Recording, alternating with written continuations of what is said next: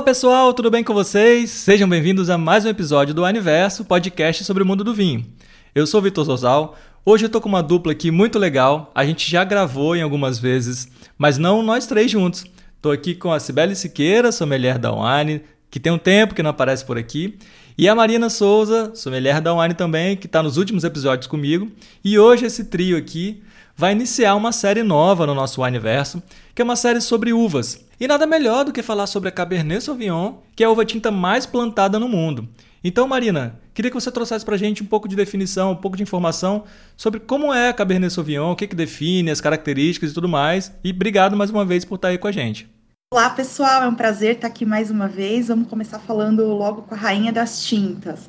A Cabernet Sauvignon é uma uva que vem do cruzamento de duas outras uvas bem conhecidas, a Cabernet Franc e a Sauvignon Blanc. Ela pegou justamente um nome de cada uma e o cruzamento das duas uvas deu origem à Cabernet Sauvignon.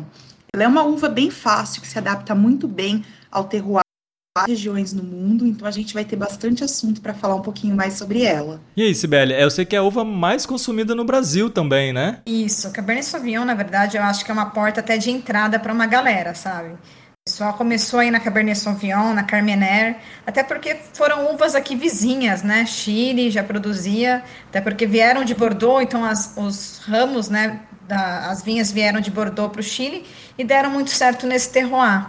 Mas falando um pouquinho historicamente da Cabernet Sauvignon, é, ela fez a sua fama em Bordeaux, na margem esquerda que a gente fala, que é onde tem um solo um pouquinho mais quente da França, né? Esse é um solo de cascalho, então é um solo que faz bem para você ter uma Cabernet Sauvignon mais, é, como é que eu falo, robusta, diferente.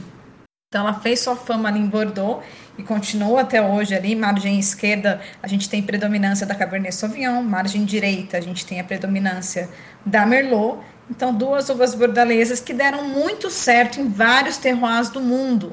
Então, a gente consegue ter excelentes vinhos de Cabernet Sauvignon em outros países, inclusive aqui do nosso lado, o Chile. Caramba, que legal. Bom, eu confesso que de início eu não curti tanto assim a Cabernet Sauvignon. Eu gostei bastante de Syrah, Pinot Noir, Carmener e tal, mas a Cabernet, não sei se pelos vinhos que eu tomei, os primeiros vinhos, né? Assim, uma vez já é, estudando um pouco mais sobre vinho, eu não, não curti. Hoje eu já gosto mais. Hoje já tem alguns vinhos que eu gosto bastante. Com você foi assim também, Marina? Como é que foi a sua experiência com a Cabernet? Então, eu comecei gostando dos vinhos mais potentes, então a Cabernet fazia parte desse, desse leque de uvas.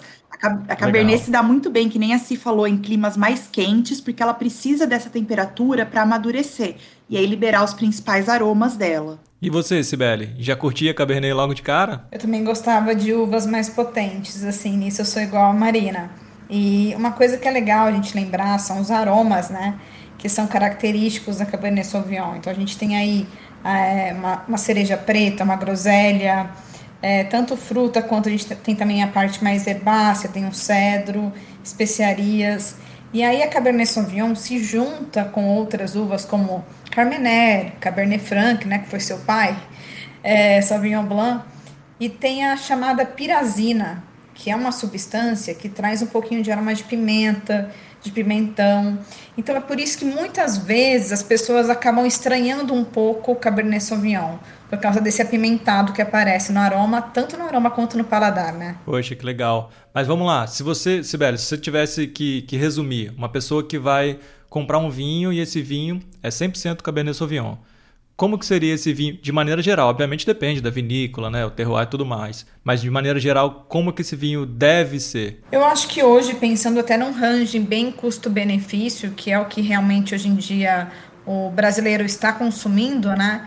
Seria um vinho potente, sim, porque a Cabernet Sauvignon ela vai ter mais corpo do que, por exemplo, uma Pinot Noir, né? Mas ela vai ter esses aromas que eu falei, então ela vai ter essa groselha, essas frutas vermelhas, e vai ter um pouquinho dessa pimenta, né? Essa pimenta que é bem característica da Cabernet Sauvignon. Vai ser um vinho gostoso, com uma acidez média, a, a, média alta, vai ser com mais corpo do que em relação a outros vinhos.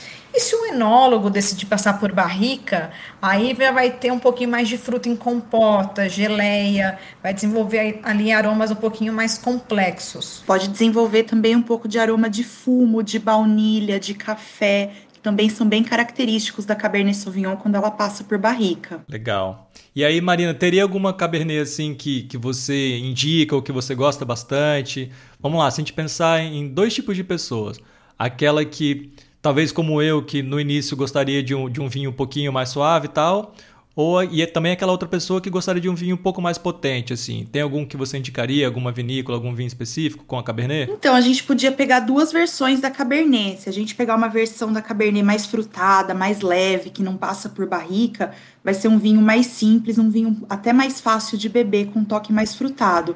E a gente pode pegar um Cabernet que já vem de uma região de clima um pouco mais quente, que passou mais tempo por barrica, vai ter uma complexidade maior. Então aí a gente tem dois tipos de paladares bem diferentes, mas dá para dá adaptar a Cabernet bem para todos os tipos de paladar, desde quem está começando até quem gosta dos vinhos mais robustos. Sabe um, um, um que eu queria até indicar, porque eu tomei esses dias, e é um corte que mudou, né? Um vinho, aliás, exclusivo nosso, que é o Viquiá.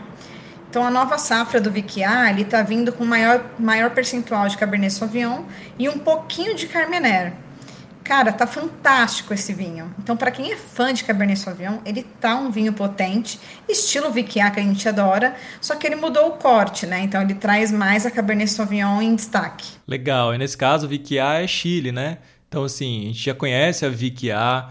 Quem quiser conhecer, pode procurar aí no nosso aplicativo da Wine ou no nosso site. Tem vinhos sensacionais, é uma vinícola de muito respeito e com certeza uma dica boa aí da Cibele. E aí, se eu entrar agora, Cibele, em harmonização, Claro que assim, sempre quando a gente for falar, né, posso, vou repetir aqui, mas depende né, do terroir, né, do corte, do enólogo.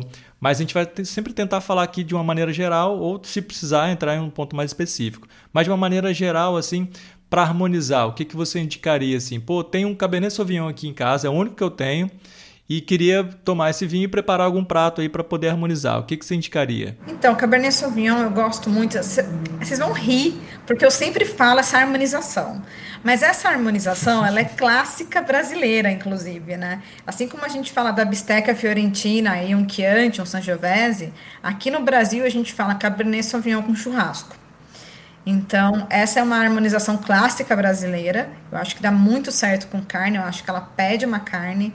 E aí eu vou falar que eu gostaria de colocar um molho com especiarias, porque chama isso, né? A Cabernet, ela consegue ter um tanino legal para você conseguir harmonizar com um prato um pouquinho mais robusto e com um sabor mais intenso. Ah, legal, né, Marina? Então, por exemplo, se eu tenho Cabernet, eu posso fazer um churrasco ou preparar algum algum prato, né, que tenha carne aí de uma forma predominante, né? Eu posso fazer uma carne no air fryer, por exemplo, com alguns acompanhamentos, com a batata, alguma coisa assim, já funcionaria, né? Sim, uma carne bem suculenta ou até que nem a Si falou, um molho mais condimentado para uma massa vai super bem também.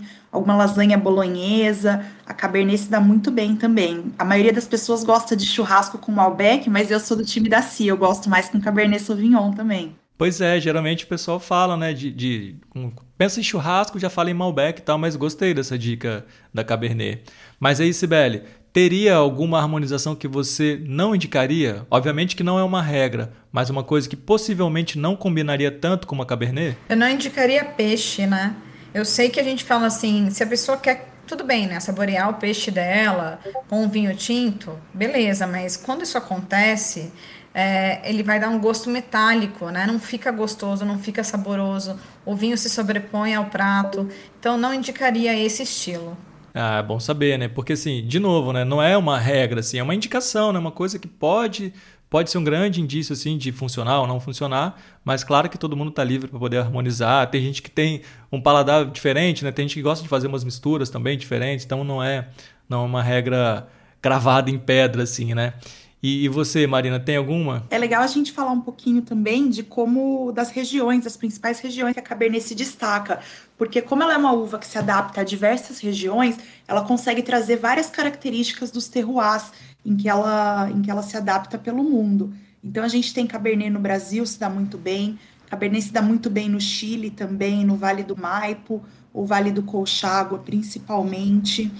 A gente tem Cabernet do Napa Valley, a gente tem Cabernet na Austrália. Tem mais alguma região que você gostaria de destacar, Si? Não, achei legal o que você falou, e aí eu trago um pouquinho da parte técnica sobre a Cabernet, que é o seguinte, ela é uma uva que tem um ponto ideal de maturação um pouquinho mais tardio.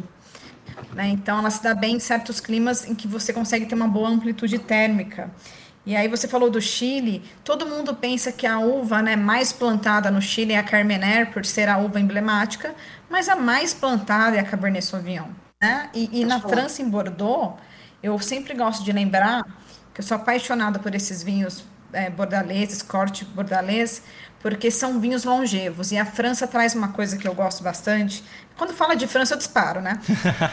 é, que, que é quando você tem uma barrica, eles não usam barricas de primeiro uso, eles geralmente usam barricas usadas, porque eles só querem moldar o seu vinho.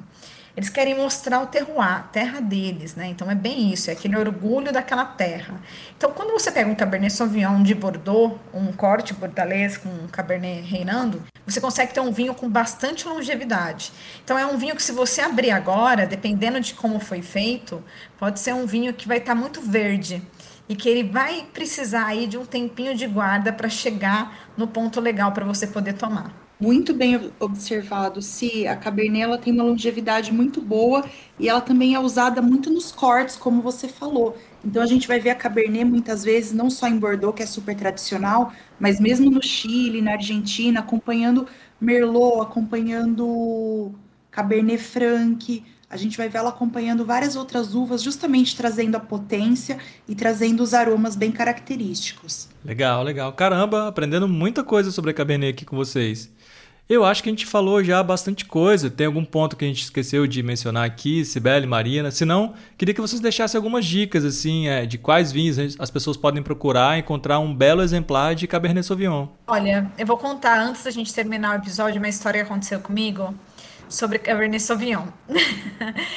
eu tava. Lá vem a Sibeli das... com as histórias dela. eu tava no. É legal que assim, eu conto minha vida, né? Eu tava numa da degustação do W73 e uma da, um dos aromas muito característicos da Cabernet Sauvignon é o grafite.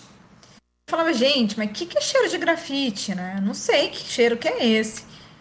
E aí eu tava ali no meio da degustação e alguém tinha lapiseira, né?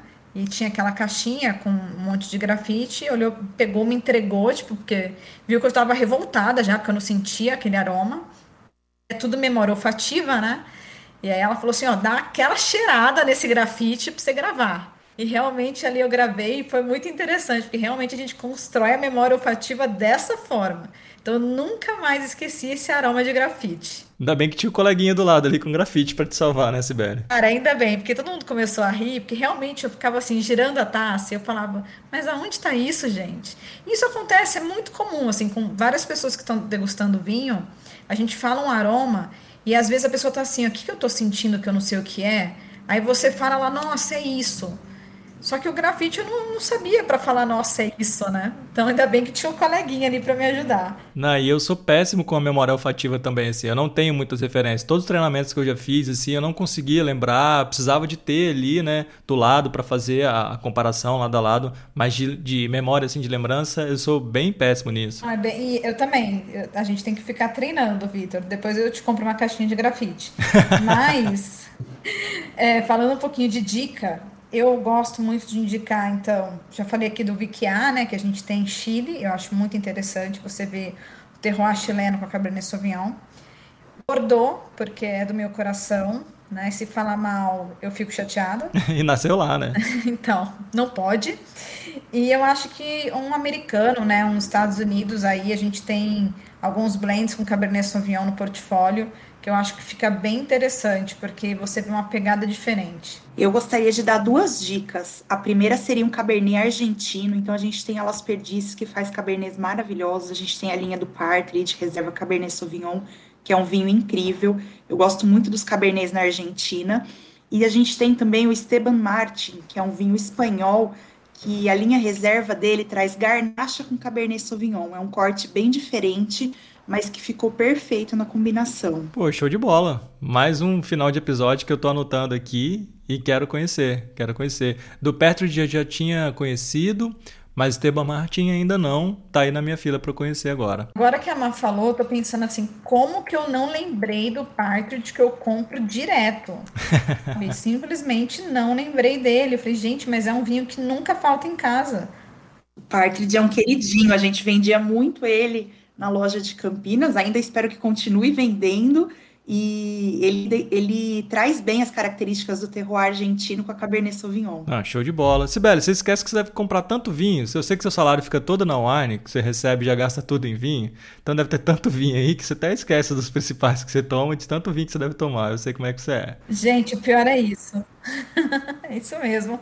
É, bom, mas é isso. Obrigado, Sibeli, Marina. Esse episódio é o primeiro de muitos que a gente vai produzir agora. Acho que é legal para quem quiser aprofundar um pouquinho mais ou descobrir e até depois partir para um estudo ainda mais aprofundado e encontrar mais informações.